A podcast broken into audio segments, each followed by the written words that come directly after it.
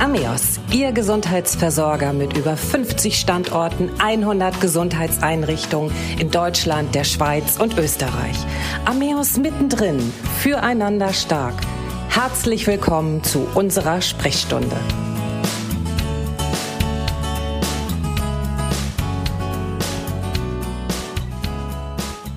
Schön, dass Sie wieder dabei sind, wo auch immer Sie uns gerade hören. Mein Name ist Christiane Hartung-Kolbaum und mein Gesprächsgast heute ist Professor Dr. Detlef Dietrich. Professor Dietrich ist ärztlicher Direktor des Ameos Klinikums Hildesheim und ein anerkannter Experte für Psychiatrie und Psychotherapie. Seine Expertise für depressive Erkrankungen ist überregional sehr gefragt. Unser Thema heute, Herbstdepression, wenn uns das Wetter auf das Sofa zwingt. Die Tage sind kühler und kürzer, die Blätter, ja, sind schon von den Bäumen gefallen. Viele Menschen reagieren verstimmt auf den Wechsel der Jahreszeiten. Schnell ist dann von der Herbstdepression die Rede. Wenn von einer Herbstdepression die Rede ist, dann ist meist eine saisonal abhängige Depression, kurz SAD gemeint. Grund genug also für uns, um mit Fakten zum Thema Herbstdepression ein wenig Licht ins Dunkle zu bringen. Herzlich willkommen, Herr Professor Dietrich. Hallo Frau Hart und Kolbaum. Herr Professor Dietrich, ich habe es gerade schon eingangs gesagt. Ähm, wir wollen Licht ins Dunkle bringen. Gibt es diese Herbstdepression wirklich oder ist es einfach eher nur das Bedürfnis nach Ruhe, ja, und vielleicht dem Winterschlaf? Und ich zum Beispiel, ich liebe es im Herbst, ähm, ja, allein zu sein, vor dem Kamin zu sitzen, bei Kerzenschein auch und einer Tasse Tee. Bin ich dann auch schon depressiv? Habe ich eine Herbstdepression? Äh, das klingt nicht so, so wie Sie das beschreiben. Die Herbstdepression ist schon verbunden mit deutlich anderen Symptomen und nicht nur mit dem Gefühl, ach, man möchte sich mal so zurückziehen und mag sich nicht so gerne nach draußen bewegen, wo ja das Wetter auch nicht unbedingt immer so das Beste ist. Was sind denn die typischen Anzeichen für eine Herbst- oder eben auch Winterdepression? Betroffene weisen zwar auch die depressionstypische niedergedrückte Stimmung auf, aber leiden insbesondere unter einer vermehrten Müdigkeit, einem vermehrten Schlafbedürfnis, einer Ener Energielosigkeit, einer leichten Erschöpfbarkeit und einem verminderten Antrieb und haben zudem auch einen vermehrten Appetit im Vergleich zu der klassischen Depression, vor allem äh, auch auf etwas Süßes.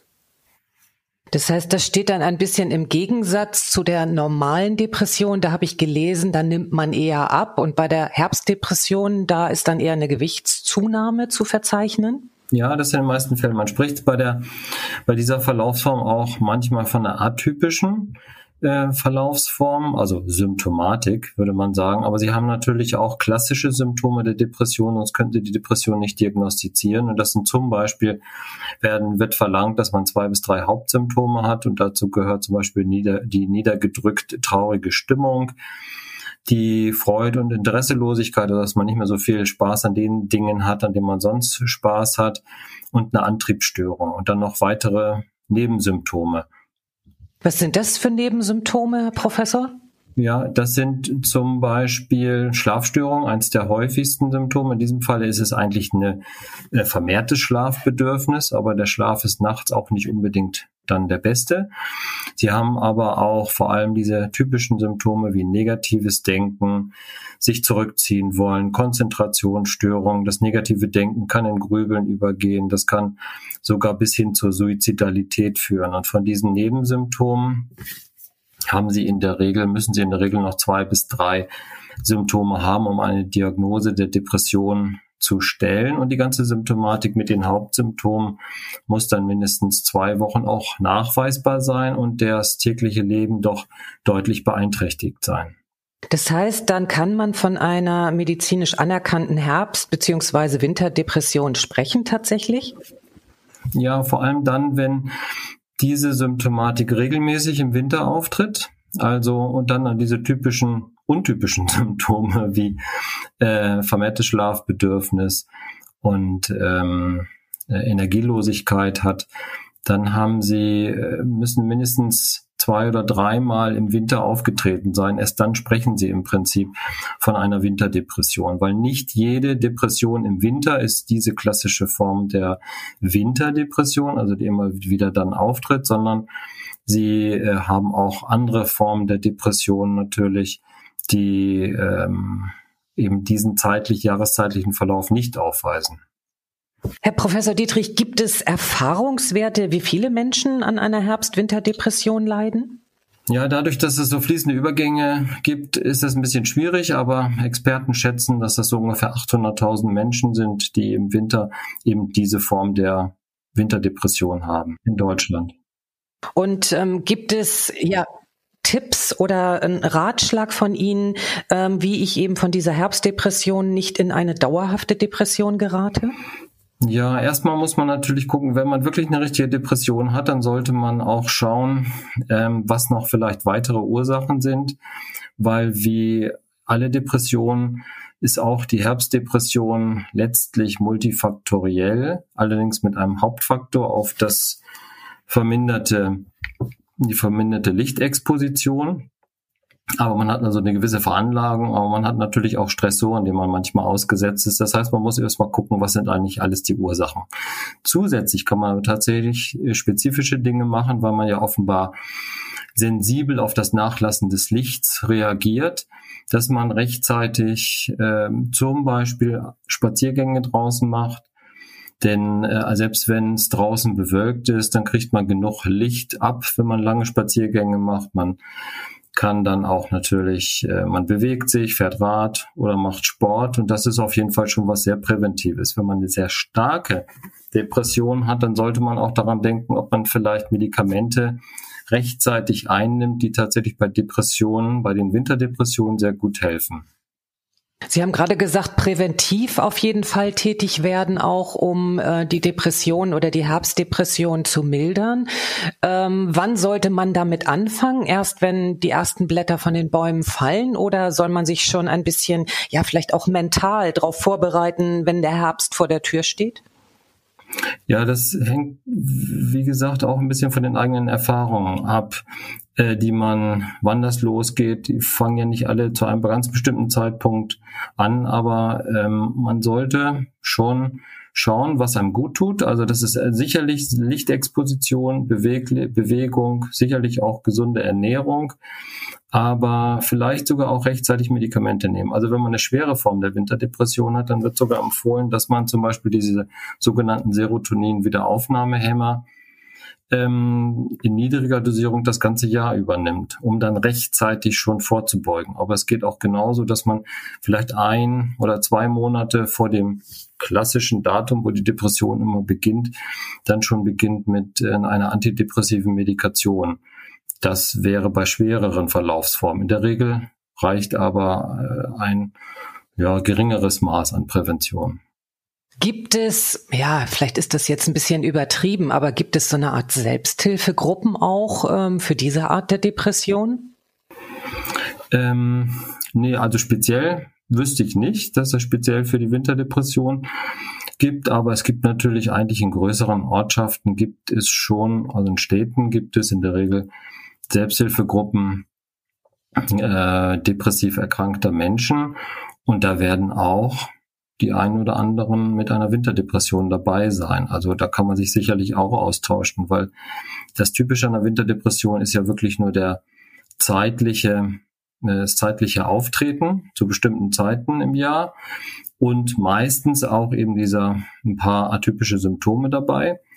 Äh, aber ansonsten sind die Probleme eigentlich die gleichen, weil so eine Depression macht natürlich nicht nur bei den Betroffenen selber ähm, eine starke Belastungen, sondern auch bei Angehörigen und die mit einzubeziehen, ist auch manchmal wichtig, ne? damit die verstehen, was da eigentlich los ist. Ja, ich habe gelesen, dass diese Herbstdepression ja keine neue Erkrankung ist, die also erst in der heutigen Zeit aufgekommen ist, so wie man ja manchmal auch tatsächlich sagt, so Depression, früher gab es das nicht. Dann war man einfach traurig und ähm, dann war gut. Mhm. Aber ich habe ähm, gelesen, dass es diese Herbstdepression schon in der Antike gegeben hat ähm, und dass da diese Stimmungs- und Antriebslosigkeit vorhanden war, dass man aber auch im Laufe der Zeit festgestellt hat, dass die Organfunktionen sich sich verändern zu den wechselnden Jahreszeiten. Ähm, das heißt, spielt der Stoffwechsel dann auch in dem Fall eine große Rolle?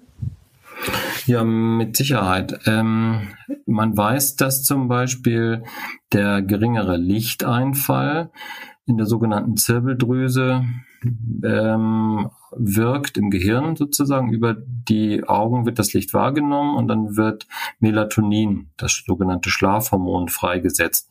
Das vermehrte Schlafhormon macht natürlich eine Müdigkeit, aber es bewirkt die vermehrte Produktion von äh, Melatonin wirkt auch gleichzeitig das Serotonin, ein typischer äh, Neurotransmitter im Gehirn, der verringert ist bei depressiven Erkrankungen, wird tatsächlich auch weniger produziert. Und das macht dann eben die niedergedrückte Stimmung und weitere Depressionssymptome. Und bei äh, nicht nur bei dieser, bei anderen Formen der Depression wirken dann tatsächlich auch Medikamente, die nun gerade diesen Serotoninspiegel an äh, ansteigen lassen. Ähm, und was in der Antike gefunden wurde, das kann ich Ihnen nicht sagen. Äh, aber das war wahrscheinlich die Schwarzgalligkeit, also das heißt auch körperliche äh, Veränderungen. Das weiß man, weil zum Beispiel im Darm auch ganz viele Serotoninrezeptoren sind. Also denkbar ist das, aber genaueres kann ich Ihnen dazu nicht sagen. Sie hatten vorhin auch mal ganz kurz angesprochen, dass da auch tatsächlich in diesem Zeitraum Herbst, Winter, wenn diese Depression bei einigen sich dann breit macht, äh, möglicherweise auch äh, die Suizidrate steigt. Ist ja. das tatsächlich nachgewiesen, dass das mit dieser Herbstdepression zusammenhängt oder ist das eher, ähm, dass depressive Menschen dann eben, ich sag mal, dass das noch getoppt wird im Winter ähm, und die Suizidrate dann bei diesen Erkrankungen eher steigt? Naja, depressiv veranlagte Menschen reagieren tatsächlich mit einer, häufig auch mit einer Zunahme der Depressivität im Winter, weil meistens die sozialen Kontakte weniger werden. Das heißt, sie ziehen sich noch mehr zurück, die Menschen. Ähm, ist schon schwierig, sich nach draußen zu begeben und Kontakt herzustellen. Ja, und äh, der soziale Rückzug wird in der Regel noch stärker und das auf sich bezogen sein. Wenn sozusagen sie nicht eingebunden sind in einer sehr guten Familie, die sie auch ein bisschen fordern, nicht überfordern, aber fordern, äh, kann das schon schnell zu einer Zunahme einer Suizidalität führen, wenn denn auch für die Suizidalität eine gewisse ja, äh, Vorgeschichte da ist. Das wird mit einer Zunahme der allgemeinen Suizidalität zusammenhängen. Sie haben vorhin ja ein bisschen schon erklärt, was man tun kann, präventiv als Betroffener, als Betroffene, ähm, als Angehöriger oder Freund oder wie auch immer ähm, eines depressiven Menschen, der eben in einer Herbstdepression steckt. Was kann ich tun, um dem derjenigen Person zu helfen? Ja, vielleicht mit ihm spazieren gehen draußen, weil der Antrieb ist ja sowieso auch meistens ein bisschen schlechter. Wenn es wirklich eine Winterdepression ist, dann sollte man ihn fragen, denjenigen, ob man nicht draußen zusammen eine Stunde spazieren geht. Erstens frische Luft, zweitens Bewegung, drittens das Licht. Ja, auch wenn die Sonne nicht scheint, hilft auf jeden Fall. Ähm, da habe ich ganz übrigens vergessen, die Lichttherapie zu erwähnen. Wenn man nicht raus kann, weil man vielleicht arbeiten muss oder ähnliches, dann kann man sich natürlich auch Lichttherapiegeräte, die sozusagen ein künstliches Tageslicht erzeugen, auch nutzen, um eben diesen Aspekt ähm, zu ergänzen. Und aber als Angehöriger, ja, motivieren, für Gespräche bereit sein, aber insbesondere locken, äh, sich auch draußen zu bewegen, weil das ja ein Hauptfaktor ist, das äh, geringer, geringer werdende Licht. Und das ist ganz spannend.